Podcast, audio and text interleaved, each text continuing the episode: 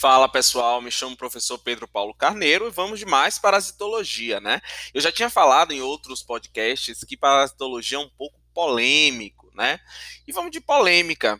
Você sabia que tricomonas vaginalis é uma IST, uma infecção sexualmente transmissível?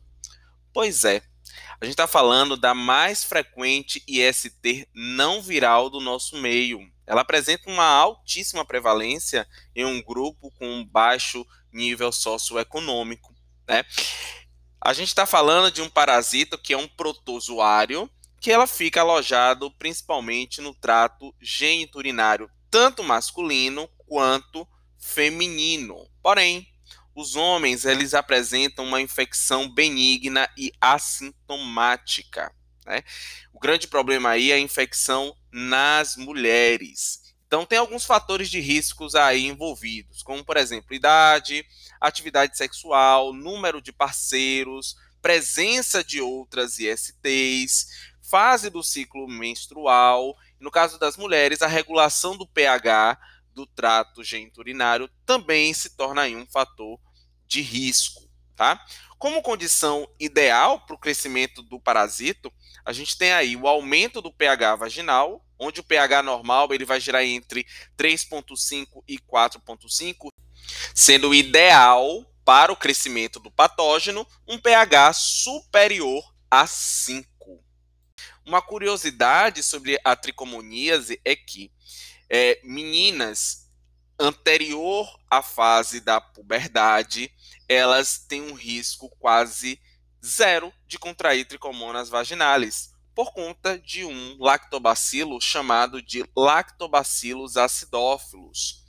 Essa bactéria anaeróbica, ela no trato geniturinário feminino, ela faz com que o pH se torne muito baixo. Dessa forma, tricomonas vaginalis não consegue crescer em um pH tão ácido, tá? Bom, como ação patogênica, a gente tem aí a presença do protozoário estimulando um processo inflamatório que é um severo, mas de fácil tratamento. Uma, mais uma curiosidade sobre a tricomonas vaginalis é que o ideal durante o tratamento é que seja tratado a mulher e o seu parceiro sexual, caso ela possua.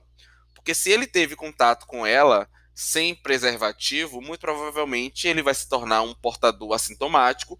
E embora ela seja tratada, o ato sexual vai fazer com que constantemente ele reinfecte a ela. Então, é extremamente importante durante a conduta terapêutica que é, os homens também sejam medicados de uma forma, inclusive, profilática. Tá? Uma outra curiosidade é acerca da relação entre a tricomoníase e a infecção pelo vírus HIV. Né? A literatura tem demonstrado que a infecção por tricomonas vaginalis, durante aquele processo inflamatório todo, há um recrutamento absurdo de células, principalmente de linfócitos TCD4, o que deixaria essa mulher muito mais susceptível à infecção pelo vírus HIV, ok? Então, falamos um pouquinho hoje sobre a tricomoníase e em breve nós falaremos sobre mais outros parasitos. Um abraço para todos vocês.